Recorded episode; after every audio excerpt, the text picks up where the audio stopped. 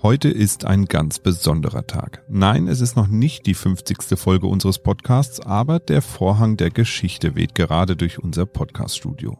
Die EZB wird am heutigen Donnerstag das erste Mal seit elf Jahren die Leitzinsen anheben. Ein wahrhaft historischer Vorgang. Auch wenn die Höhe des Leitzinsanstiegs noch nicht ganz feststeht, gehen alle Marktteilnehmer derzeit von einem relativ moderaten Anstieg aus. Die japanische Notenbank hingegen hat entschieden, an der ultralockeren Geldpolitik festzuhalten und den Leitzins beim derzeit gültigen Wert zu belassen. Welche Auswirkungen hat der Zinsentscheid der EZB? Was versteht man unter der Zinsstrukturkurve und wie geht es weiter mit der drohenden Energiekrise? Wir sprechen drüber in dieser Folge Mikro trifft Makro. Mikro trifft Makro. Das Finanzmarktgespräch der DK Bank. Hallo und herzlich willkommen zur 48. Folge von Mikro trifft Makro. Heute ist Donnerstag, der 21. Juli 2022 und an meiner Sonnenseite heute der Chefvolkswirt der DK Bank, Dr. Ulrich Kater. Hallo, Herr Kater. Ja, hallo.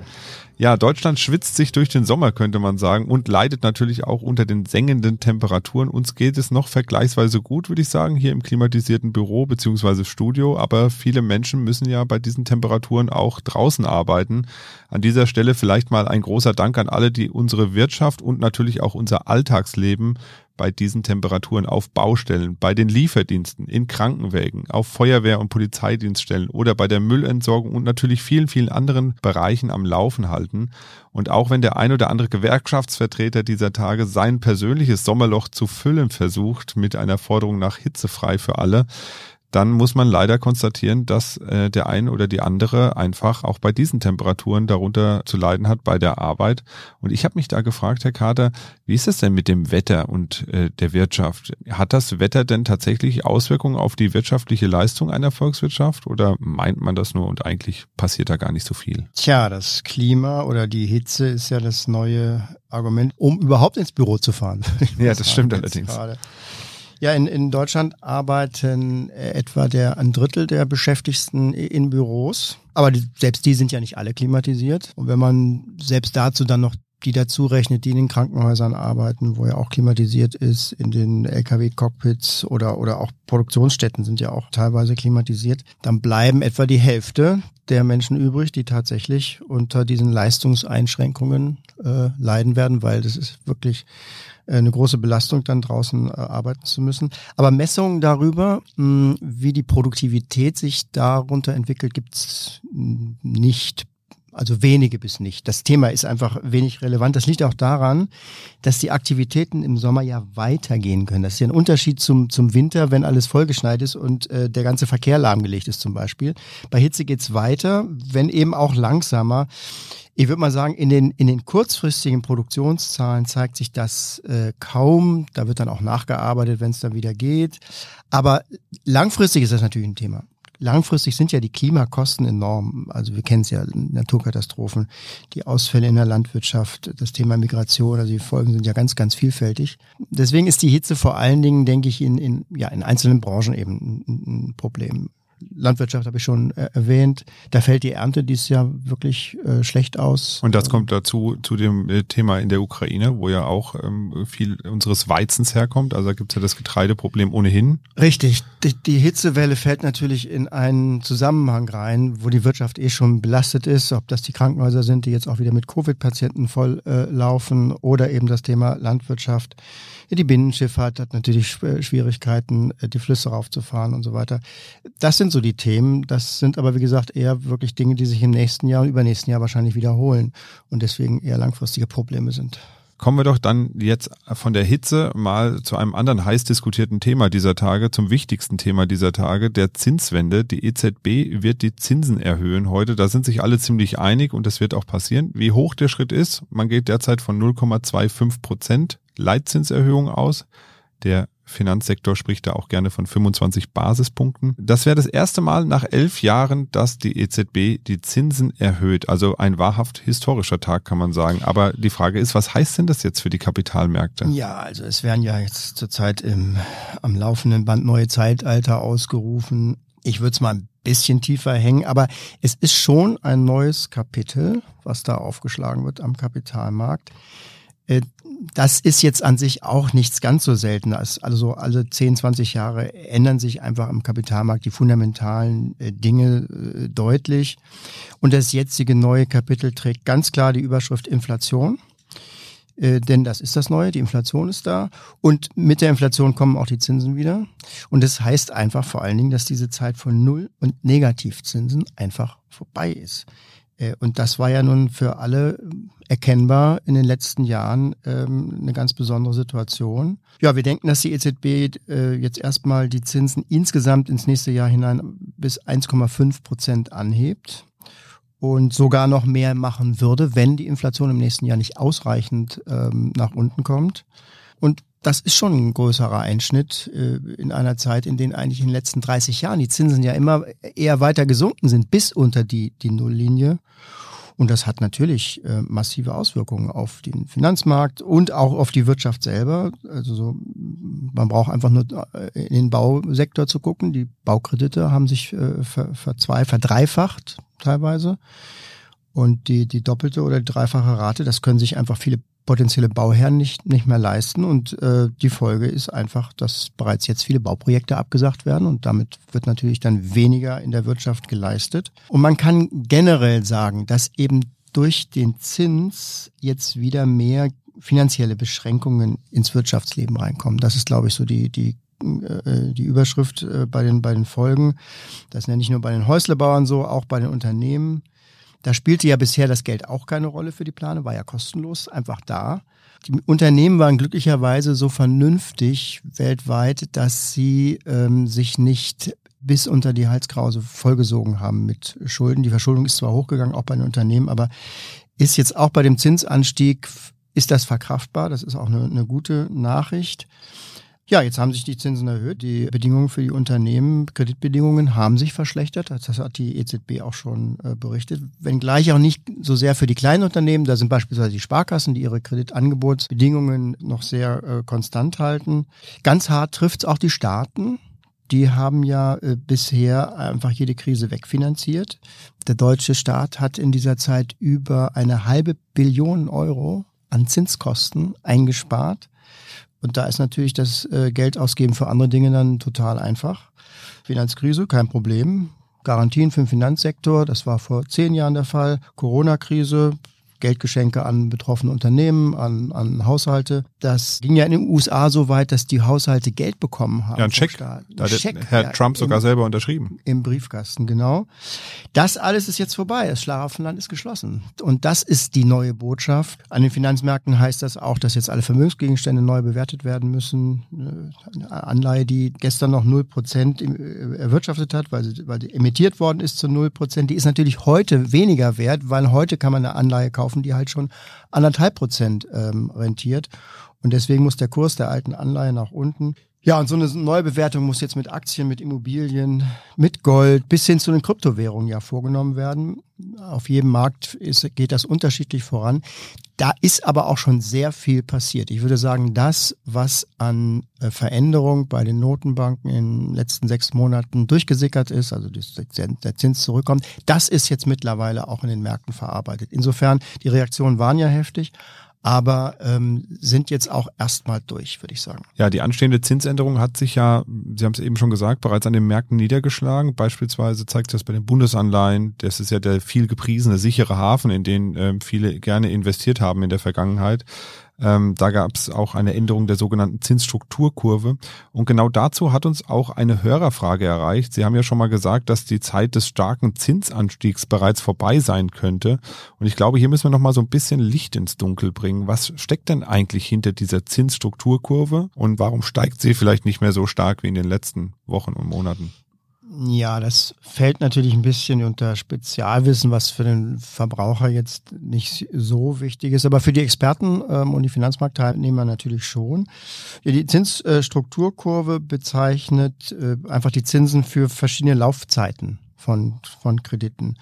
Das kann man sich ja aufmalen. Also am Anfang nimmt man einen Zinssatz für eintägige Kredite unter den Banken, dann kommt das Girokonto, dann das Sparbuch, dann Kredite über ein Jahr, zwei Jahre, drei Jahre, vier Jahre, bis 30 Jahre und sogar darüber hinaus. Und wenn man diese Punkte dann, diese Zinshöhen dann miteinander verbindet, dann kommt dann die Zinsstrukturkurve raus.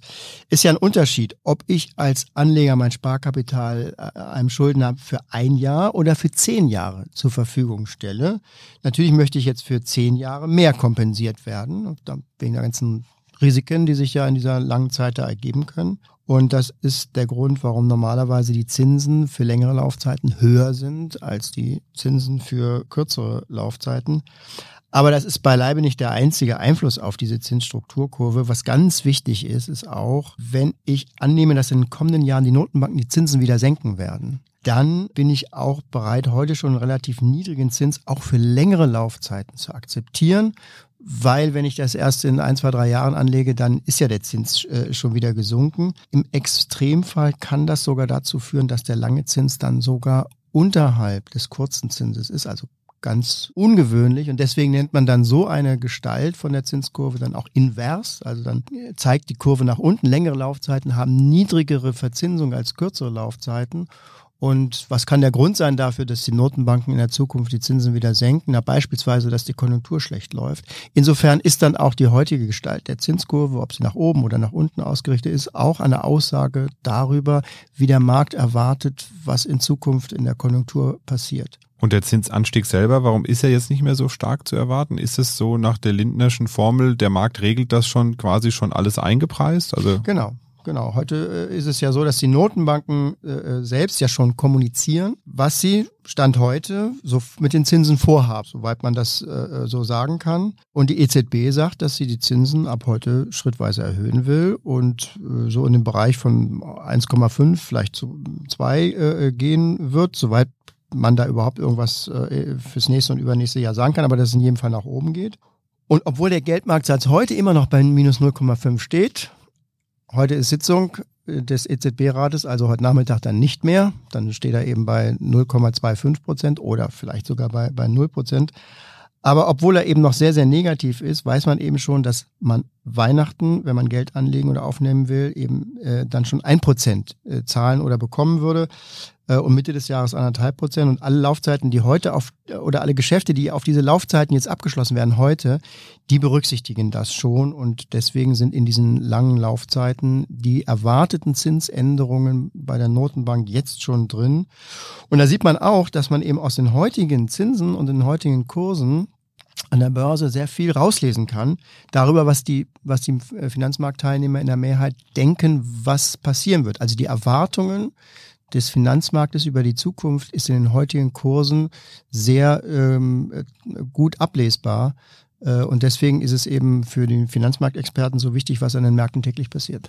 Das erklärt quasi auch, warum die Baukredite schon vor drei, vier Monaten angefangen haben, stark zu steigen, äh, wo man sich vielleicht gewundert hat, ja, es ist doch gar nichts passiert. Baukredite sind langfristige Kredite und äh, in einem zehnjährigen äh, Baukredit und auch oder auch Bundeswertpapier spiegeln sich die Erwartungen über die Geldpolitik in diesen gesamten zehn Jahren wieder.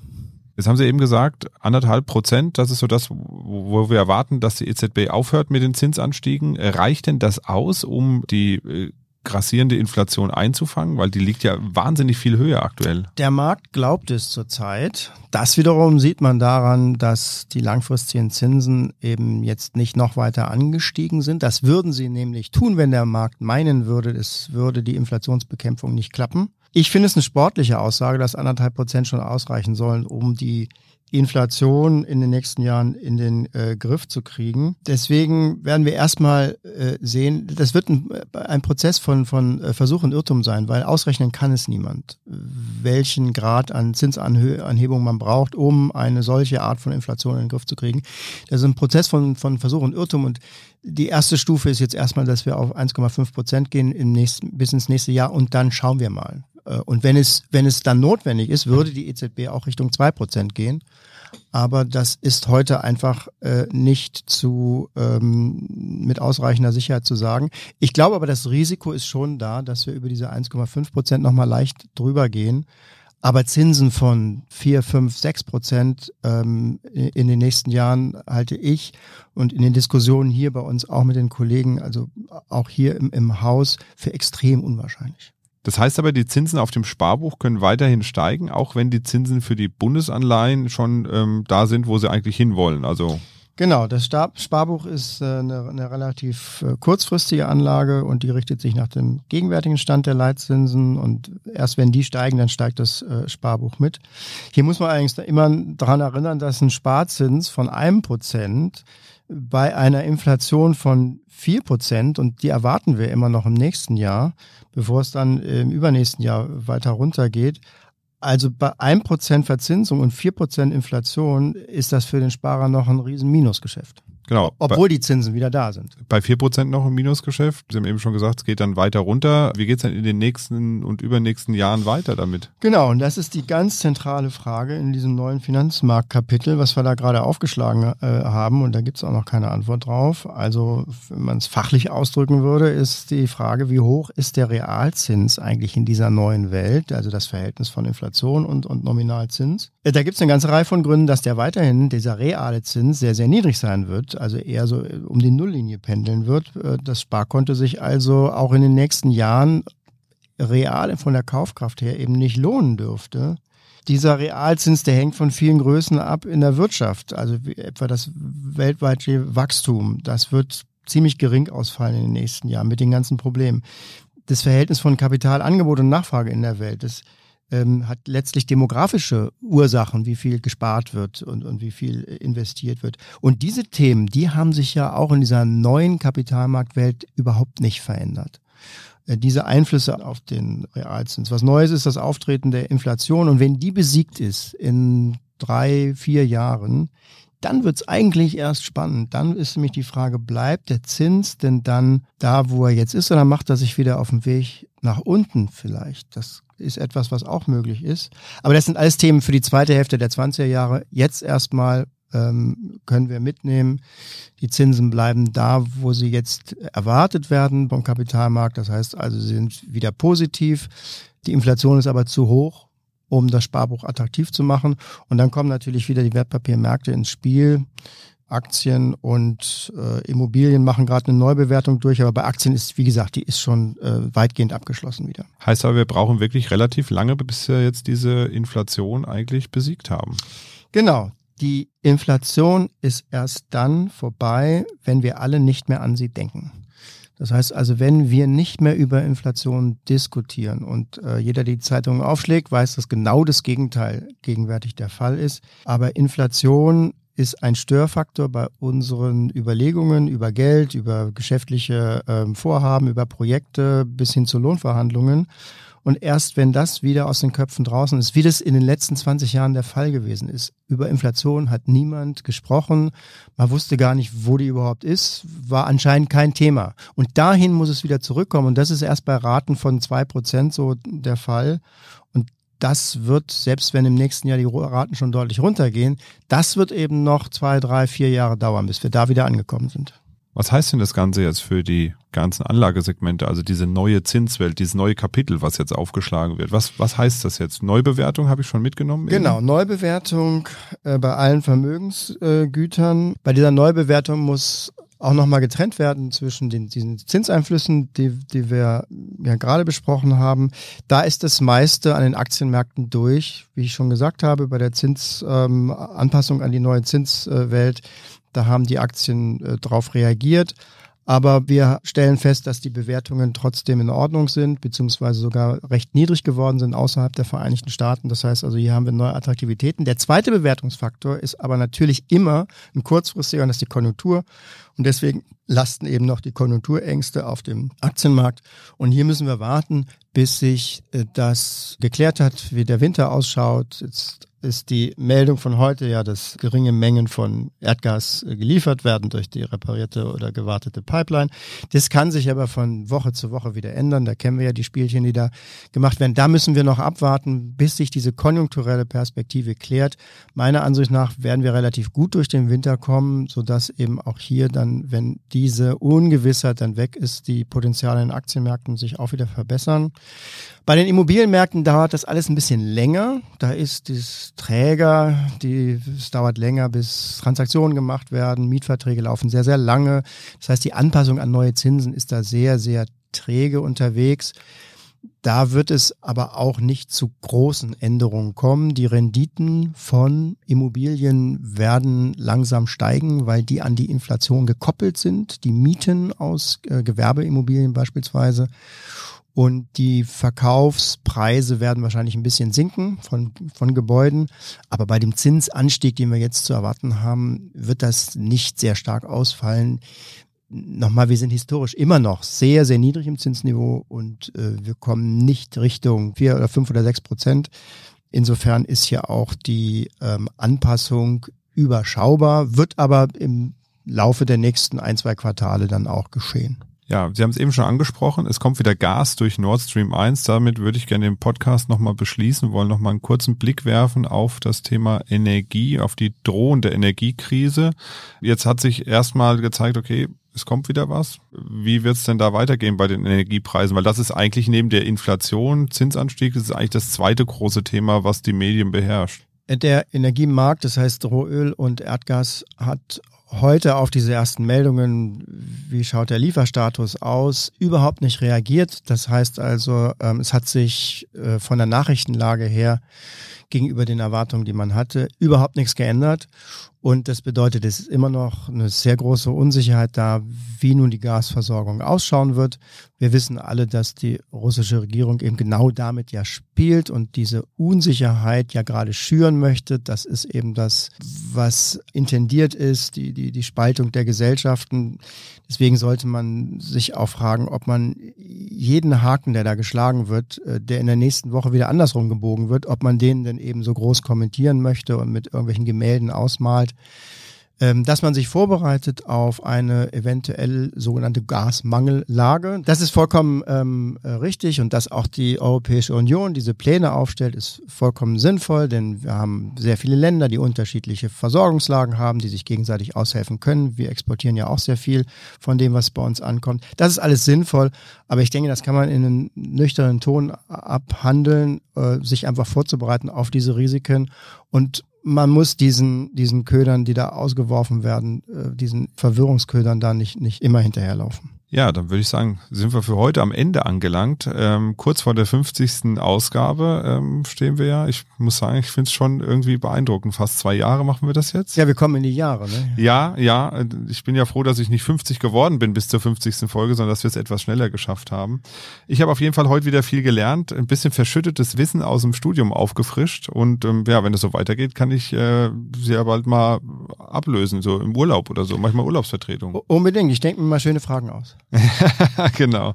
Ja, wir gehen jetzt in eine kurze Pause und äh, die überbrücken wir mit einer Folge zum Thema Nachhaltigkeit. Mit Ingo Speich habe ich darüber gesprochen, wie sich die EU-Entscheidung zur Taxonomie auswirkt, denn Atomkraft und Erdgas sollen jetzt angeblich nachhaltig sein. Eine Entscheidung, die durchaus diskutiert werden kann.